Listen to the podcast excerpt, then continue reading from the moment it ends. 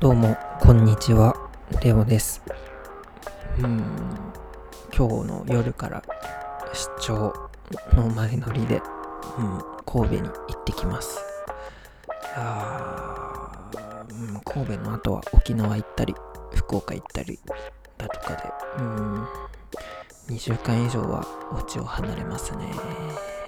あー、ゲロ吐きそう。いやーうーん1年間今の仕事をしてみて。うーん。まあすごく、やりたいこともやれるし、うん、その分大変なこともたくさんあって。いやーうんうんうんうんうん。いやーまあそうね。生きるって大変ですね。いやーこの走っている足を止めてしまったらもう走れなくなってしまいそうだからうん必死に走ってはいるんですけれどもうん体力が続く限り頑張ろうかなとは思っていますうんいやそうね今の仕事はインテリア関係の仕事をしていてその前は農業をしていました。うん。農業もね、とても楽しかったですね。農業も自分のやりたかったことの一つだったので、うん、楽しかったかな。うん。あー、そうね。うん。農業ね。僕は植物がとても大好きで、うん。ああ、すごく自然の中で、うん、ずっと毎日仕事をしているっていうのがすごく楽しかったな。うん、まあ大変なこともたくさんあったんだけど、うん。ああ、まあ農業よかったね。虫が可愛い。うん。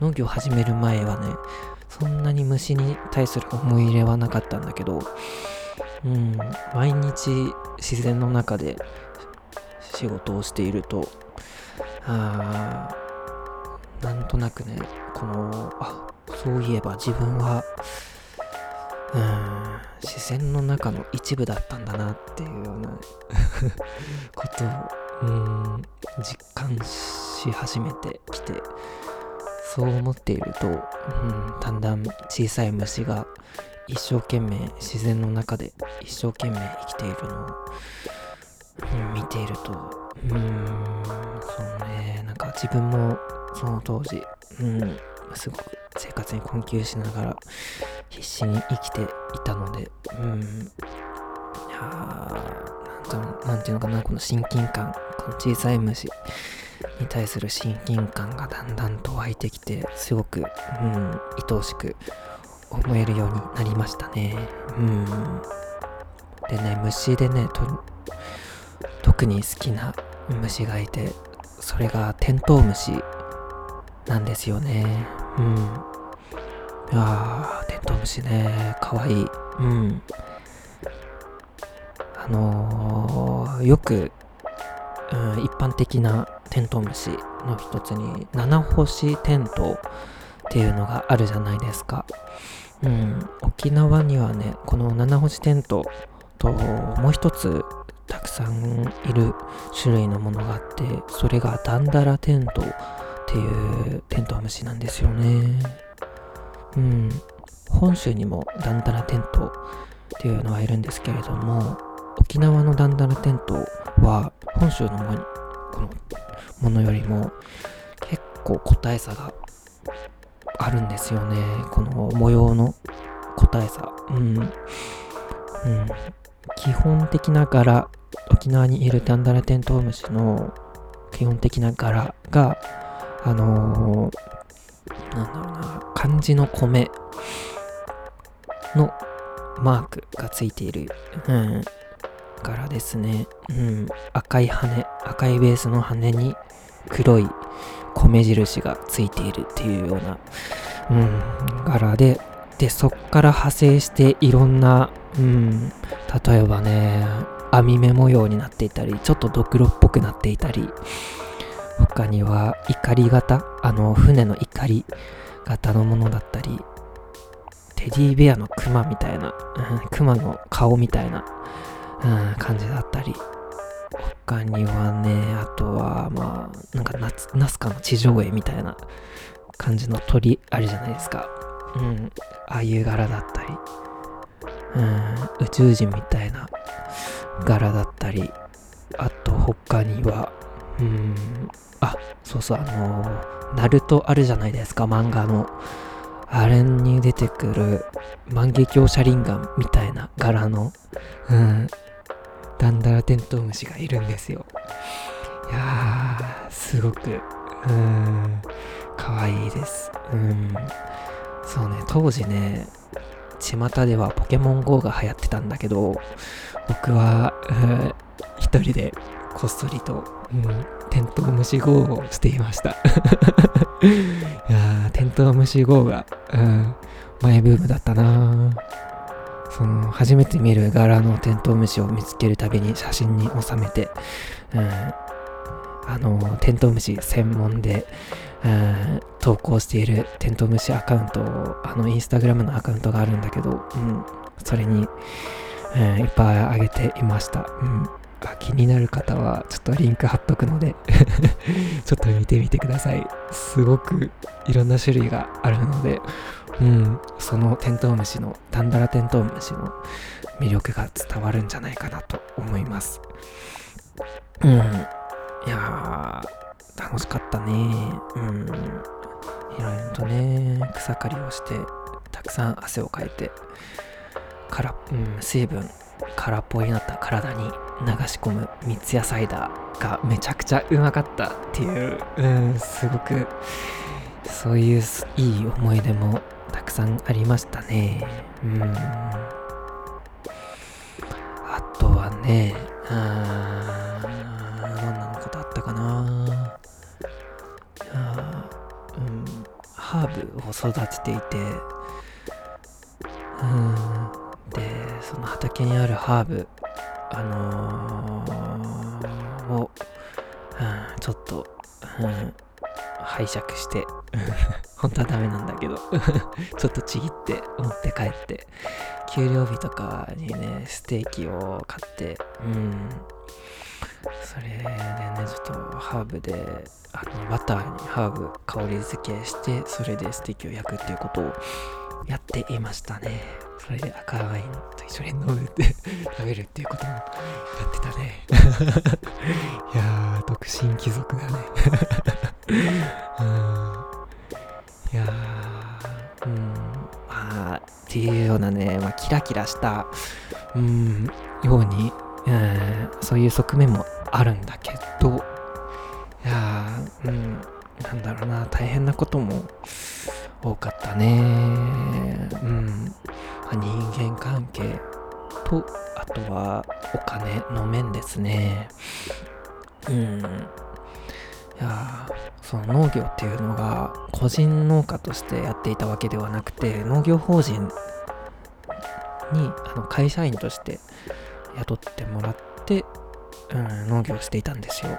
うん。で、それでいろいろとね、その農業の、あのー農園部の部長直直属の上司のパワハラっていうんですかねうんそれがとても辛かったなうんその人はねすごくうん無口な人でちょっとでもなんか自分のやり方をなんか崩されるとめちゃくちゃ怒鳴り声を上げるっていうような感じですごくビクビクしながら仕事をしていたなーって思って。うん。いや大変だったねあとはねそのそこの社長。のセクハラかな？うん。いやーなんだろうな。うん。なんか麻生太郎みたいな感じのめちゃくちゃ偉そうな選ぶったクソ野郎だったね。なんだろうね。そうセクハラっていうのがね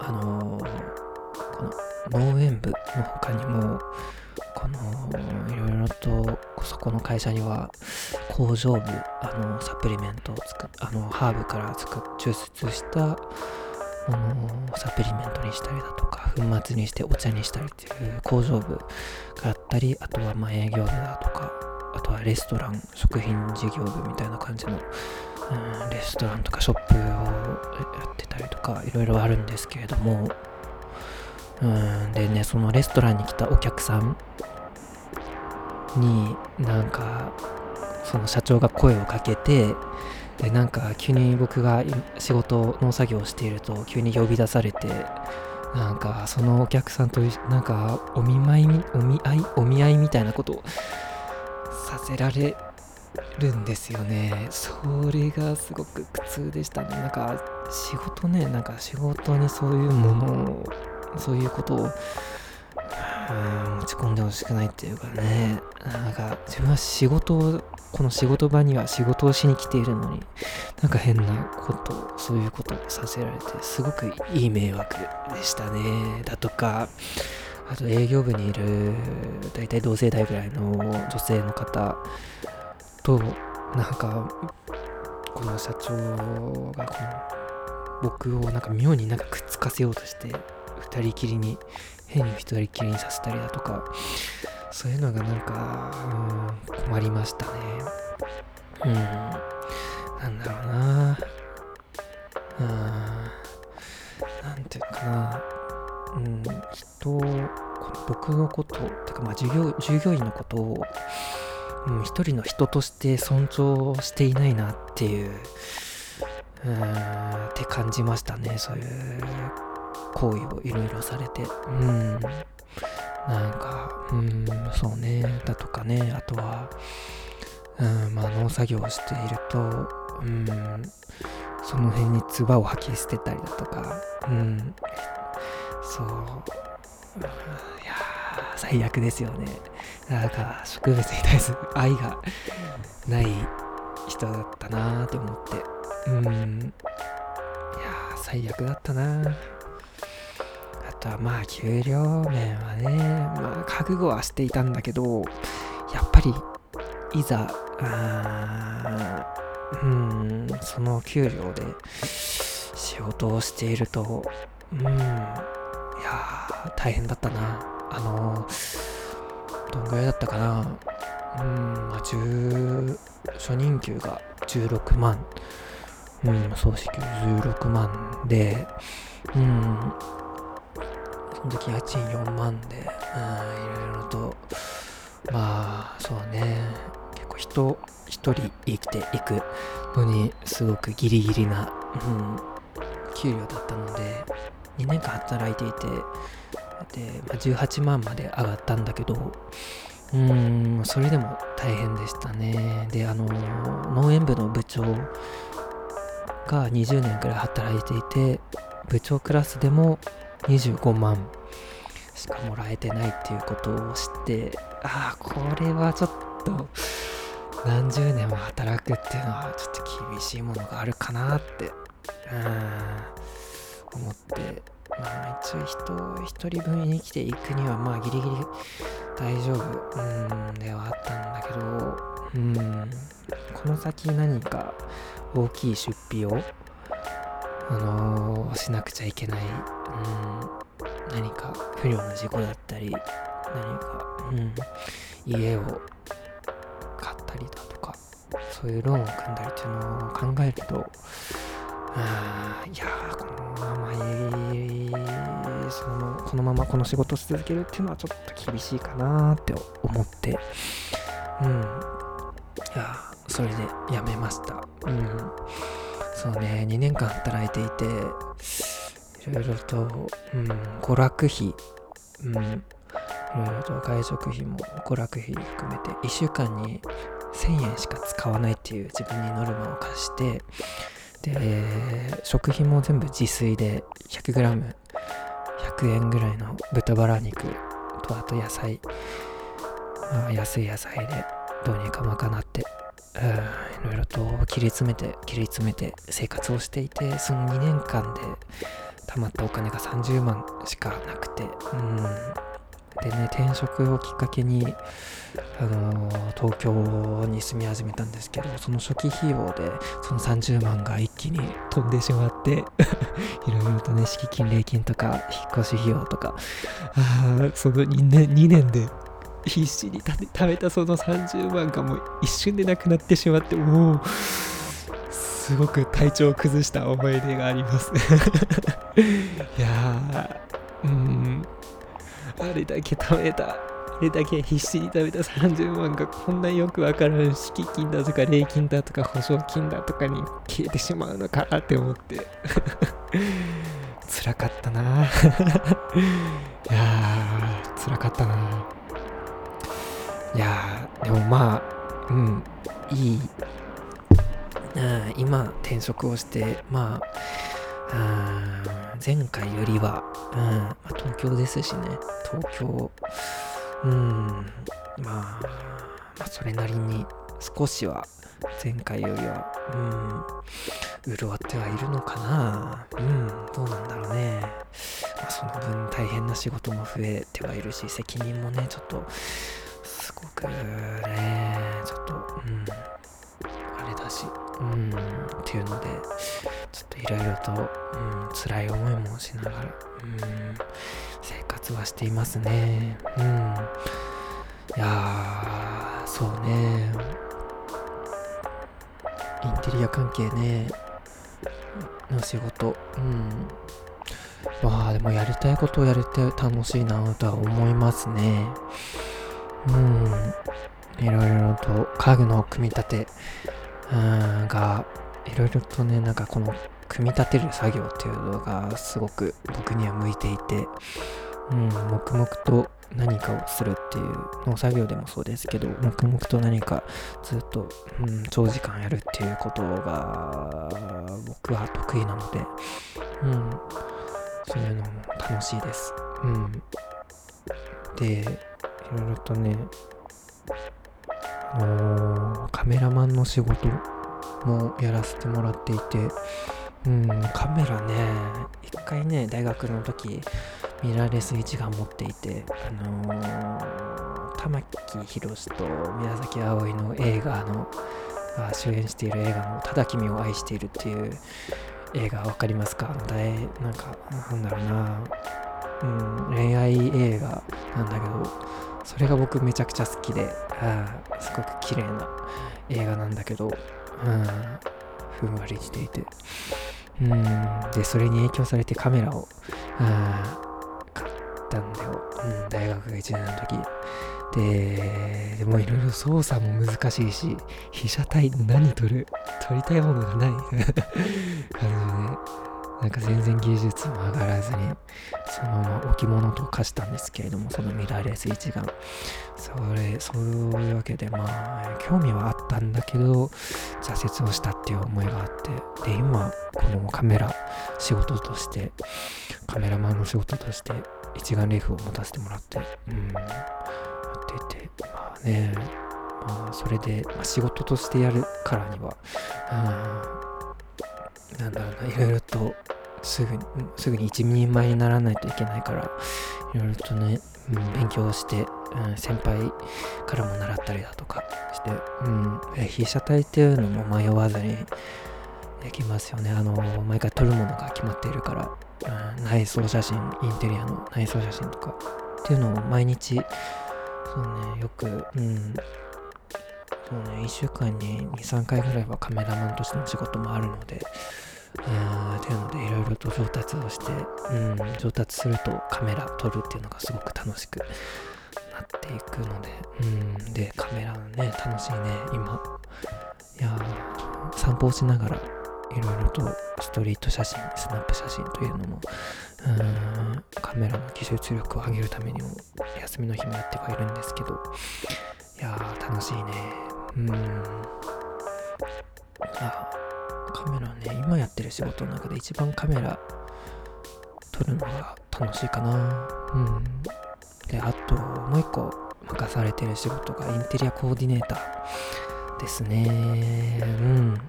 いやそれねそれが一番のここ今の仕事に入った目的ではあるんですよ。うん。いやー、インテリアコーディネーターね。肩書きめっちゃかっこいいですよね いやー、うのもあるし、インテリアめっちゃ大好きだし。うん。いやー、そう、いろいろとね、レンタルスペースとか民泊の物件の内装を考えて発注するまでの仕事をするんだけど、うん、それがとても楽しいね。まあいろいろとね、脳内のこのストックがなかなかまだ、溜めきれてはいない部分があって、いろんな種類のインテリアコーディネートをうん、自分の中にストックしなきゃいけないから、まだまだ勉強をしなくちゃいけないなと思ってはいて、うん、その、なんだろうな、なんか発展途上な技術が自分の中にあると、うん、すごくモチベーションにつながりますよね。うん。まだまだ伸びしろがあるなって思って、いろいろと仕事をしていく中でとても楽しいところはありますね。うん。いやー、でね、まあ、今の仕事をしていて楽しいなって思う部分はそんな感じで、で、まあ大変なことはね、大変なことがたくさんありますね。いやー、いろいろとね、うん、この発注、インテリアコーディネートをして発注をするんですけれども、うん、そのね、発注がすごく納品日とかのいろいろな、うん、不具合とかっていうのを調整したりっていうのがすごくストレスで、うん。いや大変だね。うん、休みの日でも結構あんまり休まらないんですよね。その納品に不具合がないかどうかっていうのを考えると。うん、とかいろいろ同時並行しながらやってはいるので、うん、なかなか大変だね。あとは、まあ、出張が多いっていうのも、まあ、ストレスのうちの一つではあるのかな。うん。まあでも出張ね、まあ出張先でいろいろと美味しいご飯食べるっていうのも、はすごく好き、楽しい、美味しくて、うん。で、楽しい、あの、いろいろと慣れない土地を散歩したり、ランニングしたり、写真を撮ったりっていうのは、めちゃくちゃ好きなことの一つではあるんだけど、まあその分ね、いろいろ、ああんまりビジネスホテルよりも自分のお家が一番好きだから、うん、お家を離れるっていうのは少し辛いところではあるかな。うん。あとはね、うんうんうんうんうん。ああ、休みがね、不定休だね。あと、まあ、拘束時間がちょっと長いかな、前よりも。前の仕事よりも。うん。ああ。そうね。まあでも休みは前の、休みの日数自体は前の仕事よりはすごく増えてはいるので、うん、それはまあいいのかな。どうなんだろうね。どっこいどっこいかな。どうなんだろうな。前の仕事、農業やってた時は、うん、まあ暗くなったら仕事ができないじゃないですか、農作業って。うん、外で、外で仕事をしているから。うん、だからまあ9時5時できっぱり残業なしで終われて、うん、いたんだけど、うん。で、まあ、月6回の休み、うん。プラス祝日も休みだったかな。うん。って感じだったんですよね。で、まあ、有給を思うように使わせてもらえなかったっていうのもあったりだとか、あ実際に働いてみて、そのね、うんなんかその職場のルールみたいなのが、暗黙のルールみたいなのがあって、すごく、それはすごく悩まされたところありますよね。うん、なんか、なんだろうな、こうな、なんかあるじゃないですか、厚生労働取引委員会みたいなところ、なんだっけ、なんか労働局みたいなやつ、うん、ああいうところにね、なんかしっかりと言えば、うーん、ちゃんとやってくれる、なんか直してくれるんだろうけど、いやー、うん、そん、いざ働いてみてそういう、いや、これはちょっと法律的におかしいんじゃないのっていうのがあっても、やっぱ仕事をしていると、それ、なんだろうな、この毎日の仕事に追われて、それをやる気力がなくなってしまうから、うん、自分の生活で精一杯、かちょっとふ、なんかふ、損をしているところがあっても、なかなかね、ちょっと、うん、なんか損をしたまま、何も、うん、泣き寝入りをしてしまうところがあってね、うん、っていうのもあったりね、すごくうん、大変だったな。で、ま、今の仕事ね、今の仕事は月に9回、8回から9回ぐらい休みをもらえていて、うん、でね、拘束時間っていうのがね、まあ、前までは10時から8時まで、で、ちょっと長くて、うん、で、今ちょっと変わって10時から19時までに変わったんですけど、まあ、実質、ちょっとあれですね。いろいろと、うん、まあ、9時から遅い時で夜の10時ま、でまあ、13時間働くということがたまにあったりだとかで、それがすごく辛いかな。うん。いやまあ、その分ね、まあ、他の日でカメラマンの仕事を、まあ、早く終われば早く、うん、終わってもいいみたいな感じで、うん、だから10時からお昼の3時までっていう日もあって、うん、そう考えると、まあ、どっこいどっこいではあって、うーん、まあでも13時間もね 仕事をするっていうのは、すごく、うん、だんだんとすさんではくるかな。うん、いやー、うん、まあ、13時間労働している人の中では、僕は、なんだろうな、すごく元気な部類ではあるかもしれない。いやー、うん、ね。まあ、そんな感じでね、いろいろとね、うん、どうなんだろうね、大企業とか行けば、まあ、採用されるかとか知らないけど、大企業とかいればそういうところをしっかりしてんのかな。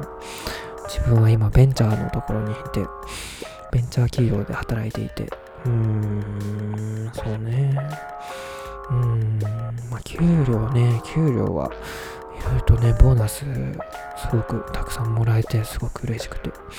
貯金もね、去年、あのー、うん、1年間ですごく貯まりましたね。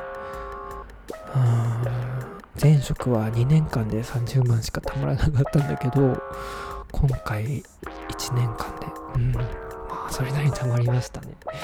うん、2年間で30万比べて1年間で、まあその10倍ぐらいは、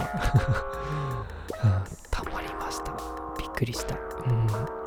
いやー、貯金しすぎかな。ちょっと、もうちょっと生活にいろいろとお金かけてもいいのかな。うん。そうだよね。ちょっとまだちょっと貧乏症が抜けてはいなくて ちょっとなんかね、いろいろと、うん、堅実な、うん、悪く言えば貧乏くせえ 生活はしていますね いやー、まあ、貯金ね、貯金があれば、うん、少しは将来に対する漠然とした不安も減るんではないかと思って、うん、貯金をよくするんだけどね。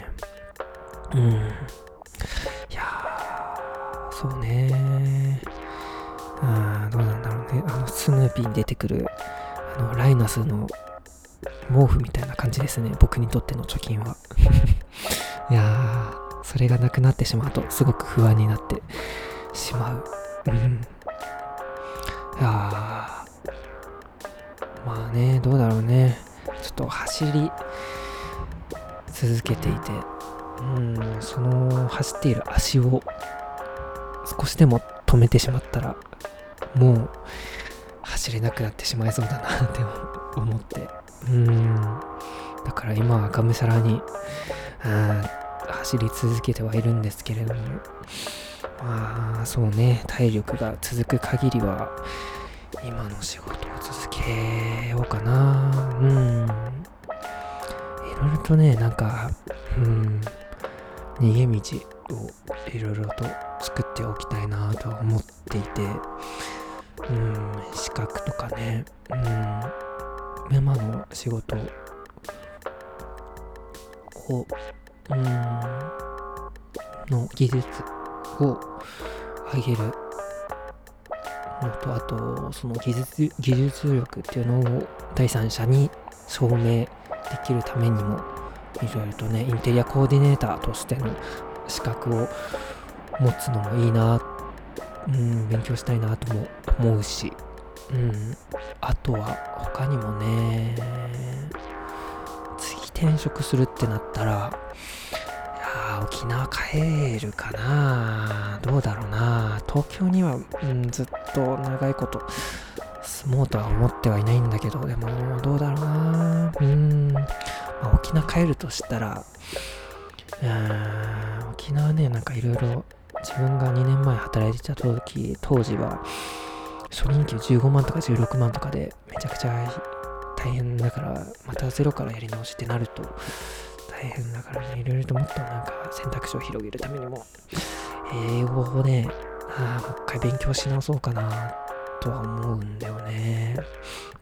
うん。やっぱり基地の中で、米軍基地の中での仕事っていうのが公務員並みに結構安定はしてはいるので、うん。なんかまあ英語ね、使えてたら、うん、自由に使えていたらうん、多少は、うん、生活は楽、楽にはなるのかなとも思うし、うん、どうなんだろうね、基地ね。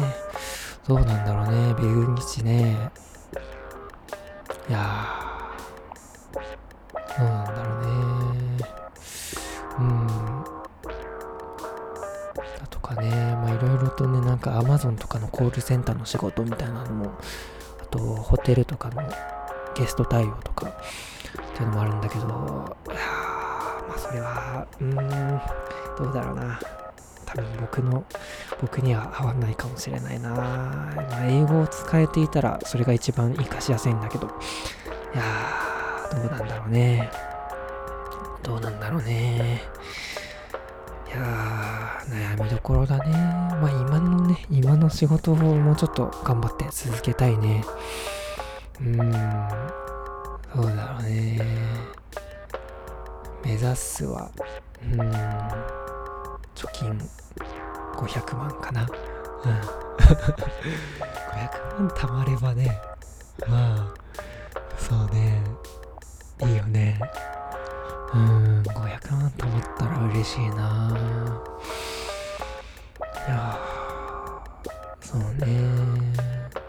どうだろうね。今ね結構雇われているっていうような感覚がすごく強いから。うーん。どうだろうね。自分で何かを経営するぐらいまで自信を持てればいいけど。うーん。なん。なかなか悩みどころですよね。まだまだ働く働かなきゃいけないうーんじゃないですか。老老後までまだまだ先は長いですからね。いやーうーんそうね。まあ一応やりたいことをやるっていうのを第一に考えたいですね。うん、で、その心の持ち方を、そのやりたいことをやるっていう思える心の余裕だけは残しておきたいですね。うん。もたれ死なないようにはしたいですね。うん。なかなかね、難しいよね。仕事ってね、就活の時もね、就活ね、うん、大変だったな大学時代。いや、何も大変なことはしてないんだけど、自分との葛藤、葛藤でもないか、諦めっていうのかな焦燥感はすごかったなあの、そう、僕はね、あの、就活逃げたんだよ。あの、うん耐えきれなくて。うんちょっと周りみんななんかすごく頑張っている中自分はうまいことその就活っていう波に乗れずにうんなんだろうな。ずっと大縄跳びの前でずっと足踏みをしている状態っていうのかな。うん。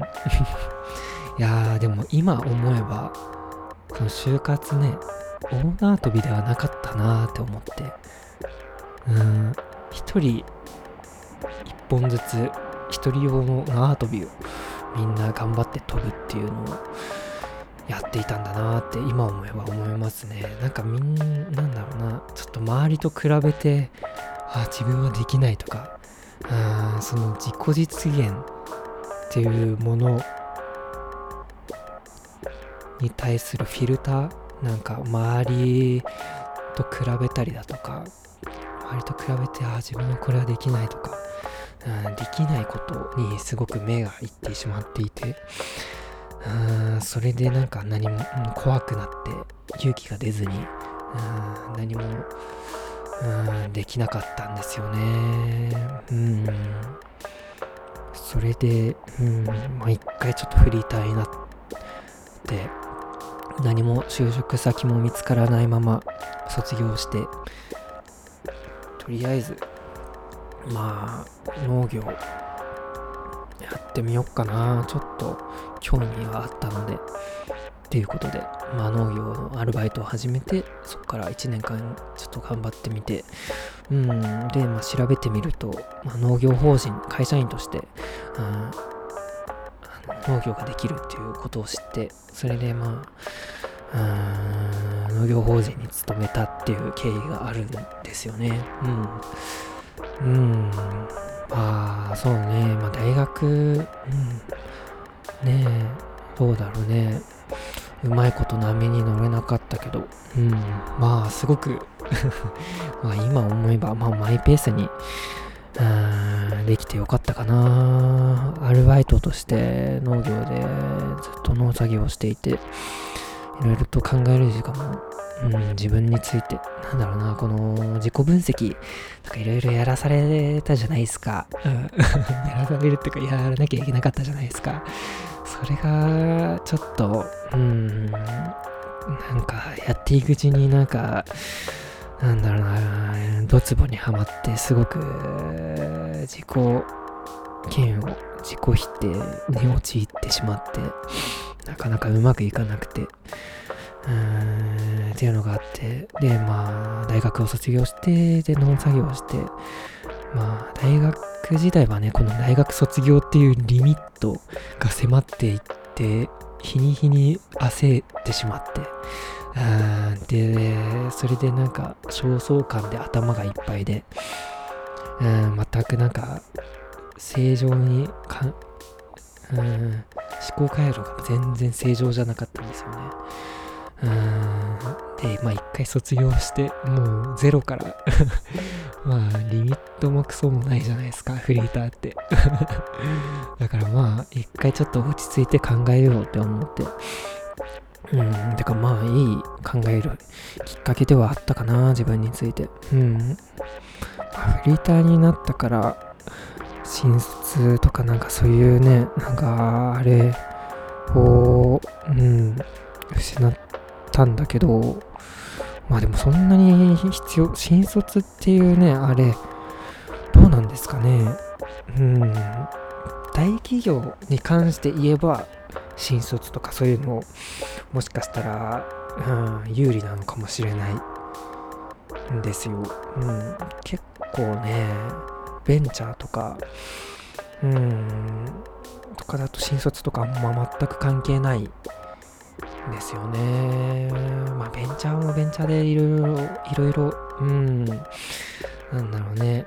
うん、なんか、ね、あのー、なんなんちゃら今今曲近藤天でしたっけ？なんか、ね、なんかいろいろ、うん、なんかね、やばいベンチャーもあれば、運が良ければいいベンチャーもあるし、うん。っっていうのもあってまあ今のところね自分はまあまあ一応生活、うん、耐えきれてはいるから まあ今のところ正解なのかな？うん。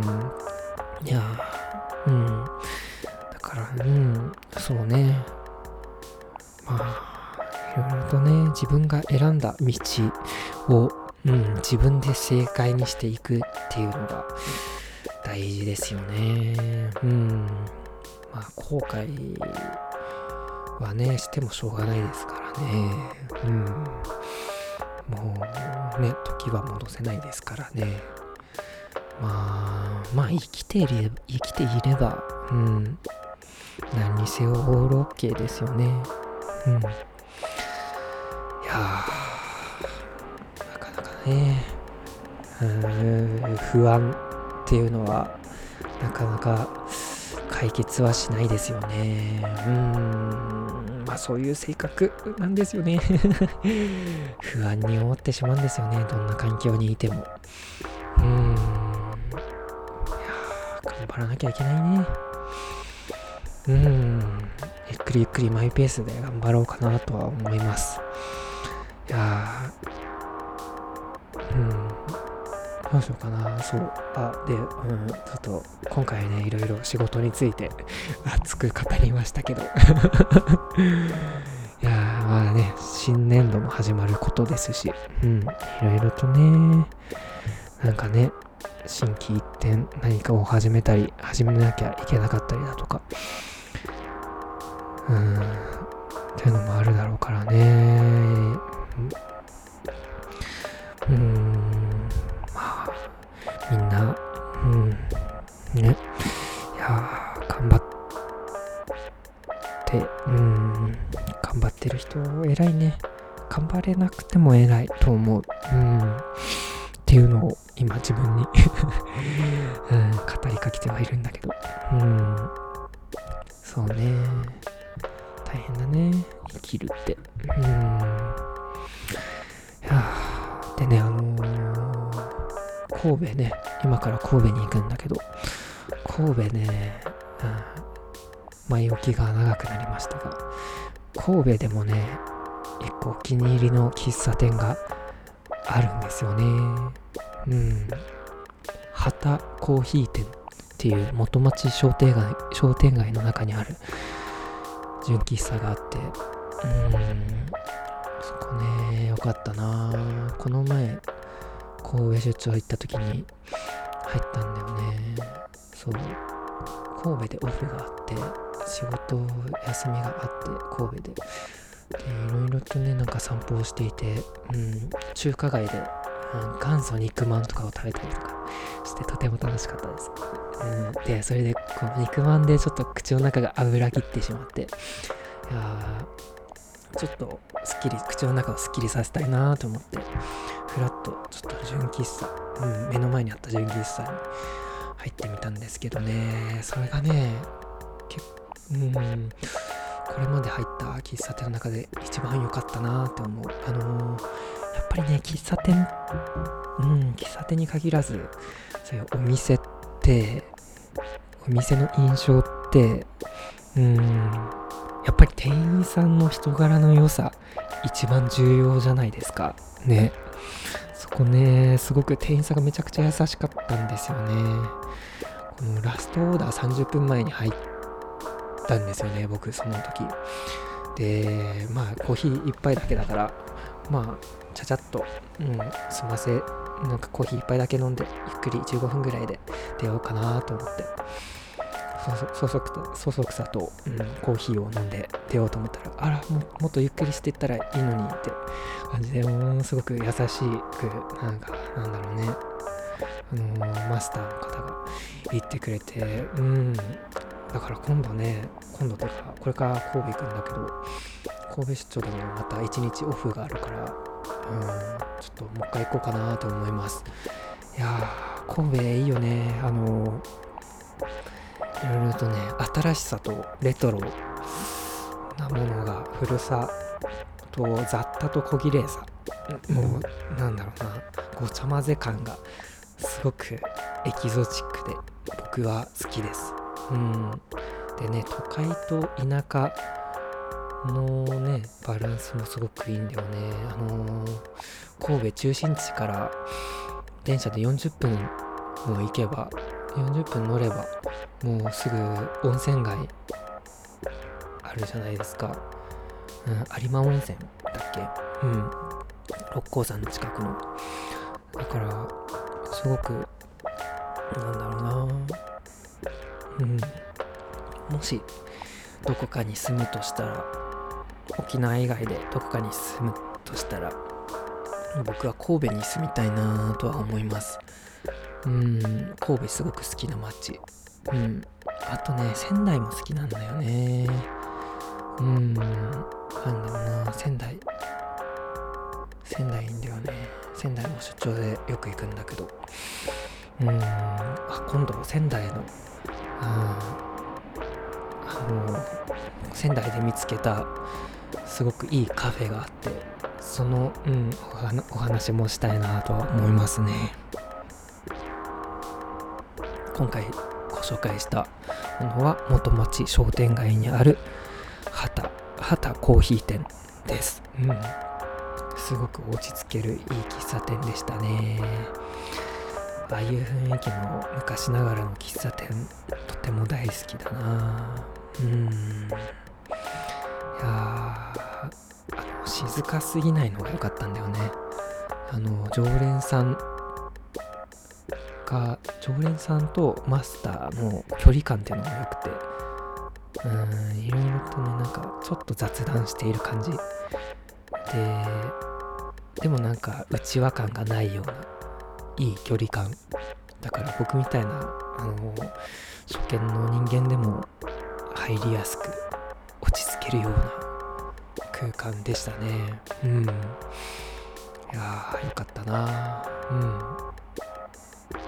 とても大好きな喫茶店ですうん、そのね、食べログかインスタグラムのリンクも貼っておきますので、ぜひぜひチェックしてみてください。